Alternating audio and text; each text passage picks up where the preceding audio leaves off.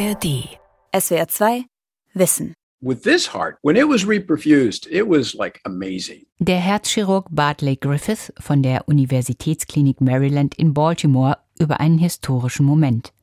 Im Januar 2022 transplantierte er erstmals ein gentechnisch verändertes Schweineherz in einen Menschen. And it just went, woof, you know, it just took off like a rock star. I've used that word, but this heart said, okay, I got it from here, guys, get out of the way.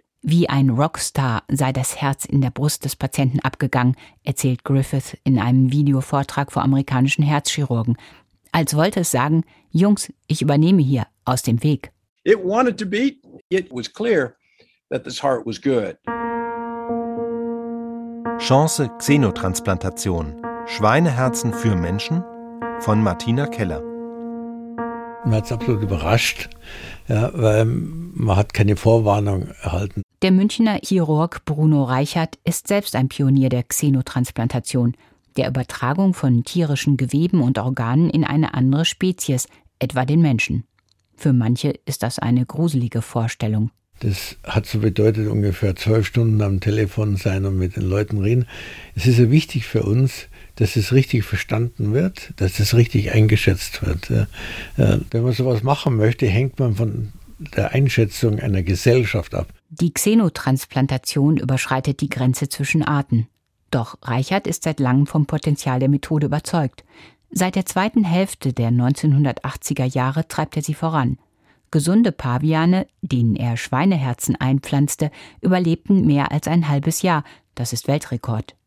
Der Amerikaner David Bennett, der als erster Mensch ein Schweineherz bekam, hielt zwei Monate durch. Die experimentelle Behandlung war für ihn die letzte Chance. Insgesamt war der Patient sehr, sehr krank. Er war so krank, dass er einen Monat lang auf einer abgespeckten Herz-Lungen-Maschine war. Ja, und das tut keinem Körper gut.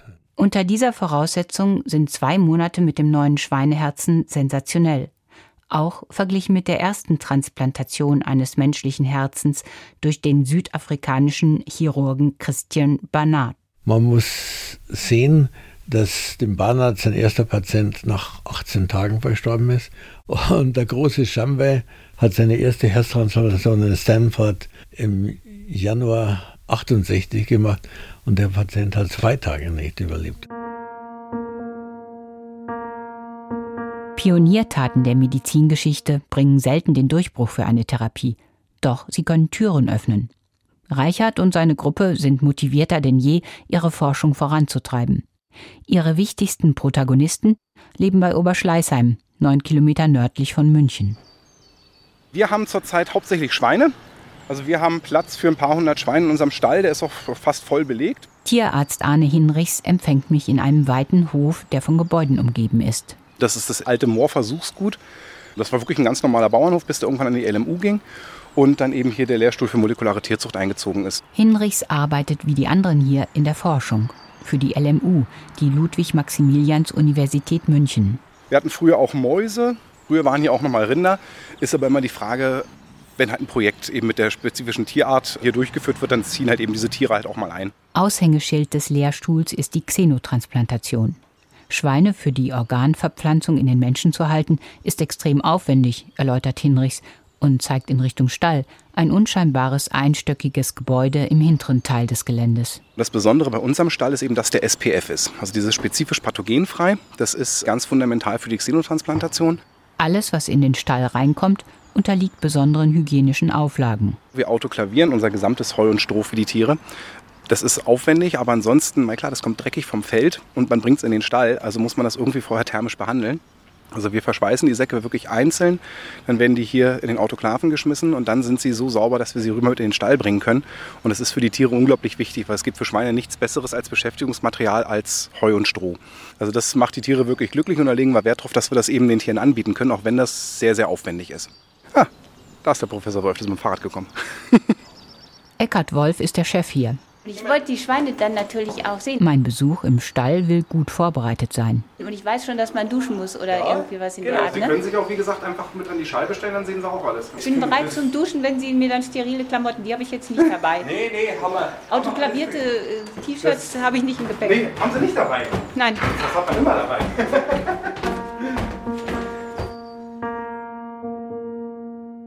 Schweineherzen sehen menschlichen Herzen verblüffend ähnlich. Allerdings liegen Schwein und Mensch in der Evolution weit auseinander. Ihr Erbgut ist nur zu 95 Prozent identisch, das von Mensch und Schimpanse zu 99 Prozent. Deshalb müssen Xenoschweine für den Menschen passend gemacht werden, bevor an eine Transplantation zu denken ist. Man muss sie genetisch modifizieren. Eckhard Wolf. Das eine ist, dass eben Abstoßungsreaktionen überwunden werden. Auf der anderen Seite muss man dafür sorgen, dass die Organe physiologisch kompatibel sind. Das betrifft insbesondere die Blutgerinnung. Die Blutgerinnung ist ein fein orchestrierter Prozess, bei dem lösliche Faktoren im Blut mit Faktoren auf der Oberfläche der Endothelzellen interagieren, mit denen die Gefäßwände ausgekleidet sind. Die löslichen Faktoren wären in dem Fall vom Menschen, die zellulären Faktoren wären vom Schwein und diese Faktoren sind eben nicht in jeder Hinsicht kompatibel und deswegen müssen wir eben die Schweine auch mit menschlichen Regulatoren der Blutgerinnung ausstatten. Fünf oder sechs Genmodifikationen sollten ausreichen, meint Eckhard Wolf. Die Amerikaner allerdings hatten bei ihrem Xenoschwein gleich zehn Veränderungen vorgenommen. Zum Beispiel schalteten sie drei Gene aus, die dafür sorgen, dass auf der Oberfläche der Schweinezellen Zuckerreste gebildet werden, gegen die der Mensch Antikörper besitzt. Ohne den dreifachen Gen-Knockout würden die Antikörper die Schweinezellen umgehend attackieren. Es käme zu der gefürchteten hyperakuten, also sehr schnellen Abstoßung. Außerdem humanisierten die Forscher das Spenderschwein, indem sie sechs menschliche Gene in das tierische Erbgut einfügten. So soll der Körper des Patienten das gespendete Schweineherz besser annehmen, erklärt mir Spezialist Eckhard Wolf in einem Büro im Hauptgebäude. Bei diesen zehn genetischen Modifikationen, die man hier verwendet hat, waren einige redundant. Man hat die drei Knockouts gemacht, um die Zuckerepitope zu entfernen. Das würden wir auch machen. Man hat auch zwei Gene exprimiert, die die Blutgerinnung beeinflussen. Die zweite Modifikation ist aus unserer Sicht nicht erforderlich. Man könnte doch sagen, doppelt gemoppelt hält besser. Ja, das könnte man sagen. Auf der anderen Seite ist es so, alles, was Sie in Form von genetischen Modifikationen in das Spenderorgan eingebaut haben, das können Sie nach der Transplantation nicht oder nur unter größten Umständen wieder modulieren. Anders als die amerikanischen Kollegen nehmen die deutschen Forscher nur die Veränderungen vor, die zwingend notwendig sind. Ansonsten setzen sie auf Medikamente. Denn diese Art von Therapien, die kann man jederzeit in der Dosierung verändern oder man kann sie auch aussetzen, wenn das notwendig sein sollte. Alles, was genetisch gemacht ist, ist sozusagen im Organ fixiert und nur sehr schwer modulierbar. Fehlt noch die zehnte gentechnische Veränderung. Die Amerikaner manipulierten das Spenderschwein so, dass sein Herz in der Brust des Patienten nur noch mäßig wuchs. Das war in diesem Fall notwendig, denn der genetische Hintergrund des Spenderschweins war letztlich ein ganz normales landwirtschaftlich genutztes Schwein. Das sind ja Tiere, die über 300 Kilo schwer werden können. Die Herzen wachsen entsprechend und wären dementsprechend auch für einen erwachsenen Menschen viel zu groß. Deswegen hat man das Wachstumshormonrezeptor-Gen ausgeschaltet. Das ist übrigens eine Modifikation, die wir erfunden haben. Bislang haben auch die deutschen Forscherinnen und Forscher für ihre Versuche mit Pavian normale, in der Landwirtschaft übliche Schweine genutzt, bei denen das Wachstumshormonrezeptorgen ausgeschaltet war. Wir sind allerdings inzwischen davon abgekommen, weil wir eben Spenderschweine zur Verfügung haben, die von Haus aus die richtige Größe für den Menschen haben. Wolf meint die sogenannten Auckland Island Pigs. Deren Vorfahren wurden vor gut 200 Jahren von Walfängern auf der menschenleeren Auckland-Insel südlich von Neuseeland ausgesetzt. Schiffbrüchige, die sich dorthin retten konnten, sollten eine Futterquelle vorfinden. Mittlerweile züchtet die Firma Living Cell Technologies die Rasse auch auf dem Kernland in einer Farm. Aber wie kommen Schweine aus dem fernen Neuseeland nach Deutschland? Und ich bin mir gar nicht sicher, ob es erlaubt wäre, lebende Schweine aus Neuseeland hierher zu bringen. Insofern haben wir nur Zellen eingeflogen, Zellen eines männlichen Schweines und eines weiblichen Schweines, haben dann über die Kerntransferklonierung sozusagen die Gründertiere unserer Kolonie erstellt. Kerntransferklonierung ist die Methode, mit der vor mehr als 25 Jahren das Klonschaf Dolly geschaffen wurde eine erfolgreiche Verfahrensweise bis heute. Das waren damals drei Eber, die herausgekommen sind aus der männlichen Zelllinie und vier Saaren aus der weiblichen Zelllinie. Und damit haben wir einen Bestand aufgebaut, der inzwischen schon in der zweiten oder dritten Nachkommengeneration ist. Ist das dann nicht irgendwann Inzucht? Die Tiere sind in der Tat relativ weit ingezüchtet. Aber Inzucht muss ja nicht immer negativ sein. Die Tiere haben ja vorher 200 Jahre lang ganz unter sich in einer kleinen Kolonie auf den Auckland Islands eben gelebt. Offenbar kam es zu einer Selektion auf positiv wirksame Genvarianten und das bringt uns eben jetzt den Vorteil, dass wir einen genetisch relativ gut definierten Hintergrund haben, was gerade für medizinische Anwendungen sehr wichtig ist. Jetzt will ich die Schweine auch mal sehen. Zeit für den Besuch im Forschungsstall bei Tierarzt Arne Hinrichs. Äh, wir haben überall automatische Fütterung drin, automatisches Wasser. Wir haben in bestimmten Bereichen auch äh, Fußbodenheizung drin, gerade bei Ferkeln, dass die dort äh, eben eine schöne Wärmezufuhr bekommen. Das läuft alles computergesteuert, die Fütterung. Wie gesagt, Wasser kriegen die Schweine ad libitum. Und dann zeige ich Ihnen jetzt mal ein Transplantationsschwein. Silvi, hast du spontan eine Idee, wo die Jessica wohnt? Ja. Die Schweinebuchten liegen hinter Stahltüren in einem langgestreckten Flur. Das passt doch perfekt. Jungsauen 2, Bucht 3. Das ist es. Genau. Die schwarz-braun hier, das sind diese Auckland Island Schweine. Die Tiere, die ich hier sehe, sind Nachkommen der ersten Generation, die mithilfe der Klontechnik aus den eingeflogenen neuseeländischen Zellen geschaffen wurden. Gentechnisch verändert wurden sie bislang noch nicht, das planen die Forscher im nächsten Schritt. Und das große Schwein, was hier gerade vor sich hindöst, das ist ein Xenoschwein. Die heißt Jessica. Normalerweise kriegen unsere Schweine recht selten Namen, außer sie sind was ganz Besonderes, also zum Beispiel so eine Fauna-Schweine wie die hier. Jessica ist rosafarben und hat Schlappohren. In meinen Augen sieht sie erstmal so aus wie ein normales Schwein vom Bauernhof. Und wenn Sie sich die mal anschauen, die ist, also die ist bald ein Jahr alt. Normalerweise hat ein Schwein in dem Alter 150 Kilo. Die nebenan hier, die würde ich jetzt mal schätzen auf fünf Monate.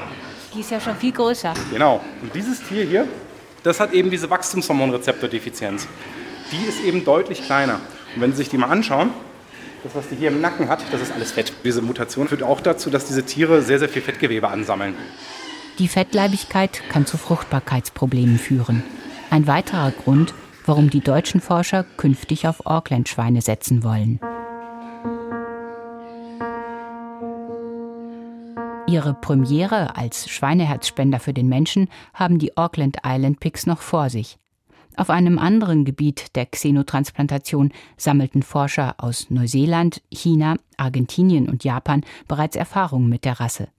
Seit den 1990er Jahren experimentieren sie mit der Verpflanzung von Schweineinselzellen der Bauchspeicheldrüse in Menschen mit Diabetes Typ 1. Bei dieser Krankheit produziert der Körper kein oder kaum noch Insulin.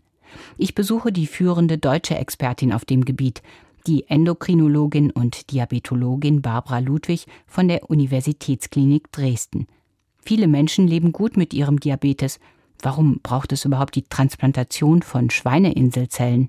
Diabetes Typ 1 ist tatsächlich heute eine Erkrankung, die wir in aller Regel sehr gut behandeln können. Dazu müssen Patientinnen und Patienten regelmäßig ihren Blutzuckerspiegel messen und sich genau die Menge Insulin spritzen, die der Körper braucht, um den Zucker zu verwerten.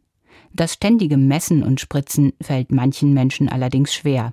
Tatsächlich ist es so, dass die Insulintherapie beim Typ 1 Diabetes eine große, auch intellektuelle Herausforderung ist. Das ist überhaupt keine Frage. Und es gibt natürlich Patienten, die eingeschränkte Ressourcen haben in diesem Bereich und damit natürlich umso größere Probleme haben. Wenn Patienten es nicht schaffen, sich die richtige Menge Insulin zu spritzen, drohen Stoffwechselentgleisungen, etwa die Unterzuckerung, die schlimmstenfalls zu Bewusstlosigkeit, Koma oder sogar Tod führen kann.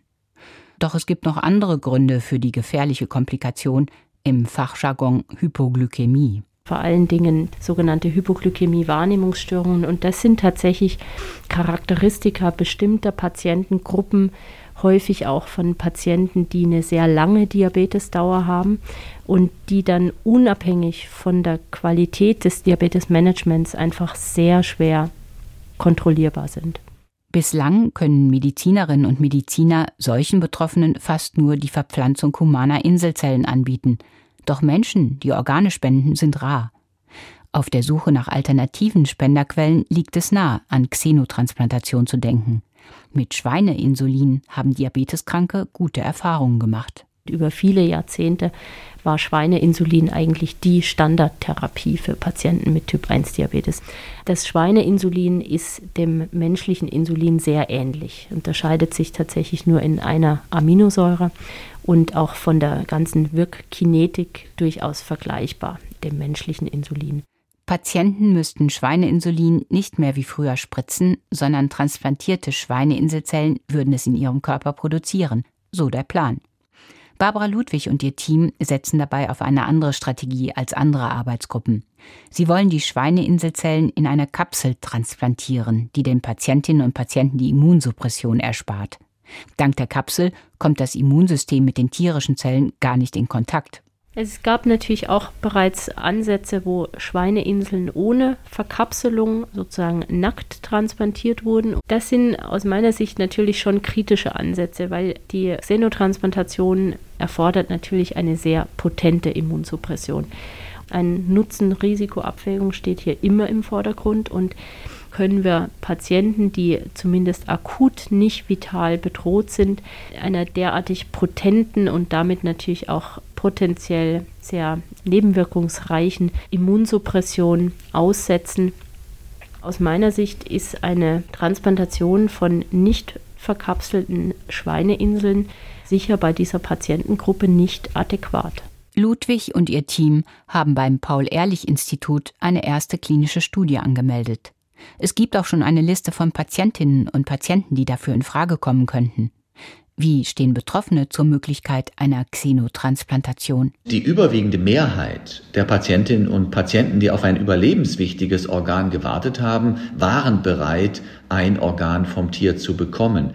Der Münchner Ethiker Georg Markmann berichtet über Umfragen unter Menschen, die auf einer Warteliste für ein Organ stehen. Für die war es nicht so wichtig, ob das Organ vom Tier oder vom Menschen kommt, sondern viel wichtiger war es für sie, dass die Transplantation erfolgreich ist, dass das neue Organ gut funktioniert und dass es keine gravierenden Risiken und Nebenwirkungen gibt. Das ist das Entscheidende, also das Nutzen-Schadensprofil, nicht so sehr die Frage, woher das Organ kommt. Markmann hat außerdem eine sogenannte Bürgerkonferenz organisiert, bei der die Teilnehmenden an drei Wochenenden Chancen und Risiken der Xenotransplantation gegeneinander abgewogen haben. Die meisten der 18 Bürgerinnen und Bürger standen der Xenotransplantation anfangs skeptisch gegenüber, konnten sich zum Beispiel nicht vorstellen, dass ein Mensch ein tierisches Organ in sich haben möchte. Nachdem sie dann aber darüber informiert wurden, wie groß die Not der Menschen ist, die im Herzversagen sind, die lange vergeblich auf ein Organ warten, nachdem sie darüber informiert wurden, wie die Xenotransplantation abläuft, was das für die Tiere bedeutet, was möglicherweise auch die Vorteile der Xenotransplantation gegenüber der Transplantation vom Menschen sind, hat sich ihre Meinung tatsächlich geändert. Und sie haben gesagt, ja, aufgrund der großen Nutzenpotenziale für Patientinnen und Patienten sollte diese Entwicklung weitergeführt werden unter bestimmten Vorsichtsmaßnahmen. Die wohl größte Befürchtung bei der Xenotransplantation ist, dass tierische Erreger auf den Menschen übertragen werden könnten. Auf Null lässt sich dieses Risiko nicht reduzieren. Aus Sicht von Markmann ist es aber vertretbar in Anbetracht des hohen potenziellen Nutzens der Xenotransplantation. Nur eins hält der Ethiker gerade bei einer Pioniertat für unerlässlich. Dass diese Xenotransplantation dann auf dem aktuellen Stand des Wissens durchgeführt wird. Das heißt, dass alle Erfahrungen berücksichtigt werden, sowohl was die Verhinderung einer ähm, Infektionsübertragung anbetrifft, als auch was das konkrete Vorgehen bei der Operation anbetrifft. Das wäre unbedingt ethisch zu fordern. Als ich den Herzchirurgen Bruno Reichert im Mai 2022 interviewt habe, stand er unter dem Eindruck schlechter Nachrichten. Unser Freund, der Mohammed Mohyuddin, äh, der einer von den beiden verantwortlichen Akteuren in Maryland war, an der dortigen Universität, hat einen Bericht gegeben. Und das war also ein stündlicher Vortrag mit einer sehr heftigen Diskussion. Und da hat er die Todesursache von Bennett, das ist der Patient, der als erster ein Schweineherz erhalten hat, bekannt gegeben. Vielfältige Faktoren trugen zum Tod des 57-jährigen Amerikaners David Bennett am 8. März 2022 bei. Er war irre krank, er war auf dieser Herz-Lungen-Maschine. Sie haben die Immunsuppression runtergetan. Er hat diese Klebsiella fecalis im Blut gehabt, ja, also eine Sepsis. Und dann hat er Nachwirkungen gehabt eben von dieser zerrissenen Aorta. Reichert meint eine Komplikation während der Transplantation. Die Hauptschlagader des Patienten riss ein, als die Chirurgen sie an das viel dickere Gefäß des Schweineorgans nähten. Ich glaube, das hätte auch ein gesünderer nur schwer überlebt. Ja. Ja. Der emeritierte Professor ist mit seiner Aufzählung noch nicht am Ende. Was ich nicht erwähnt habe, wahrscheinlich das heißeste überhaupt, dass sie porcine Zytomegalie-Viren vorgefunden haben. Porcine Zytomegaloviren sind Schweineviren, die zwar menschliche Zellen nicht infizieren, aber indirekt auf den Empfängerkörper wirken, ohne dass es bislang eine Behandlungsmöglichkeit gäbe. Es kommt zu Blutung, Entzündung und letztlich zum Organversagen, ein Supergau für die Xenotransplantation. Als äh, bekannt wurde, dass der Patient zwar relativ lange gelebt hat, aber dass bei dieser Xenotransplantation ein Schweinevirus übertragen wurde, war das natürlich schon sehr erschreckend. Auch Joachim Denner hat den Videovortrag von Muhammad Moyudin mit angehört. Er leitet die Arbeitsgruppe Virussicherheit der Xenotransplantation an der Freien Universität Berlin und gilt als einer der weltweit führenden Experten auf dem Gebiet. Das Gerücht hatte sich schon vorher verbreitet, äh, sodass wir das schon am Abend vorher geahnt hatten. Aber jetzt wurde es wirklich bestätigt und es war eigentlich auch eine Überraschung, weil die gentechnisch modifizierten Schweine wurden von der Firma als virusfrei hinsichtlich dieses Porcin-Cytomegalovirus verkauft. Und jetzt plötzlich die Nachricht, dass das Virus doch in dem Schwein war und auch noch übertragen wurde und auch noch zum Tod des Patienten beigetragen hat. Aus früheren Transplantationsversuchen mit Pavian kennt Denner die Probleme, die das Zytomegalovirus auslösen kann. Wir haben schon 2015 in einem Übersichtsartikel darauf hingewiesen, dass dieses Virus eine Gefahr darstellt, dass dieses Virus die Überlebensdauer von Schweinetransplantaten in nicht humanen Primaten drastisch verkürzt. Wir haben 2016 exzellente Methoden publiziert, Denner meint Methoden zum Nachweis des Zytomegalovirus in Spenderschweinen. Wir haben auch publiziert, dass wenn wir unsere Proben in amerikanische Labors geschickt haben, die Kollegen es dort nicht nachweisen können und wir es mit unseren Methoden nachweisen können. Aber wahrscheinlich hat man diese Publikation nicht gelesen. Bei so einer Weltpremiere kann ich mir das eigentlich fast gar nicht vorstellen. Also es geht nicht in meinen Kopf rein, in Ihren offenbar schon. Ja, also die Welt der Chirurgen ist doch ein bisschen anders als die Welt der Virologen. Mhm. Haben die Sie eigentlich vorher mit einbezogen, weil Sie ja dazu publiziert haben? Nein, nein. Da kann man nicht mehr sagen, nein. Wir hätten da gerne mitgewirkt und hätten das auch verhindern können, aber es ist eben nicht geschehen. Warum so wenig Austausch und wissenschaftliche Kooperation vor so einer wichtigen Operation? Warum ist den Amerikanern ein so leicht vermeidbarer Fehler unterlaufen? Wollten sie unbedingt die Ersten sein? Spürten sie Druck durch ihre Geldgeber? Haben sie die Xenotransplantation generell zu früh gewagt? Das ist eine sehr schwierige Frage. Der Patient war wirklich schon sehr, sehr krank und dass er dann noch zwei Monate mit dem Schweineherz gelebt hat, zeigt eigentlich nochmal ganz deutlich, wie erfolgreich diese Transplantation war. Und ich könnte mir vorstellen, wenn man Patienten mit Schweineherzen versorgt, die wesentlich gesünder sind, könnten auch Überlebenszeiten von Jahren vorkommen. Dass die Xenotransplantation prinzipiell funktioniert, ist seit der Weltpremiere kaum mehr zu bestreiten. Trotz aller Komplikationen hat das gesamte Gebiet neuen Schub bekommen, zumal im selben Jahr auch über erfolgreiche Experimente mit transplantierten Schweinenieren berichtet wurde. Zwei Forschergruppen hatten unabhängig voneinander Nieren gentechnisch veränderter Schweine in hirntote Menschen verpflanzt. Die Schweineorgane produzierten Urin. Eine hyperakute Abstoßung wurde während der Experimente nicht beobachtet. Allerdings wurden die Versuche bereits nach 54 bzw. 74 Stunden beendet, sodass nur begrenzt Schlussfolgerungen möglich sind. Bruno Reichert plant in absehbarer Zeit eine erste Pilotstudie mit vier bis fünf Herzpatienten. Dafür braucht er Investoren. Wir sind in mehreren Gesprächen, auch fortgeschritten. Reichert schätzt die Kosten der Pilotstudie auf 18 bis 20 Millionen Euro, die von den Geldgebern bezahlt werden müssten. Am Anfang haben die uns nicht ernst genommen, inzwischen nehmen sie uns ernst, auch aufgrund dieser Herztransplantation. Ja, das befürworten wir die auch, ja, unterstützen auch das Ganze und sie sehen, dass es geht. Zwei Dinge müssen die Deutschen noch tun, bevor sie im Rahmen einer Studie den ersten Patienten ein Schweineherz anbieten können. Sie müssen die Erlaubnis für den Einsatz eines neuartigen Antikörpers bekommen, den es zusätzlich zu den Genmodifikationen in den Spenderschweinen braucht, um die Abstoßung der Tierorgane durch das menschliche Immunsystem zu verhindern. Und sie müssen ihre Pavianversuche wiederholen, jetzt mit den Herzen der gentechnisch veränderten Auckland-Schweine. Vier der fünf nötigen Genmanipulationen sind den Forschern bereits geglückt, nun müssen sie ihre Auckland-Schweine noch mit menschlichen Regulatoren der Blutgerinnung ausstatten. Wenn die Paviane mit den modifizierten Spenderherzen ein Jahr lang überlebt haben, ist der Weg für die Pilotstudie an Menschen frei. Da müssen wir noch die Zulassung haben, natürlich, ja. Und die Ethikkommission muss es genehmigen, sollte aber kein Problem sein. Ne? Und es ist, als wenn man sagt, viel Arbeit, ja, aber es müsste gehen, ne? nichts Unüberwindbares. Reichert hat große Pläne für die Xenotransplantation.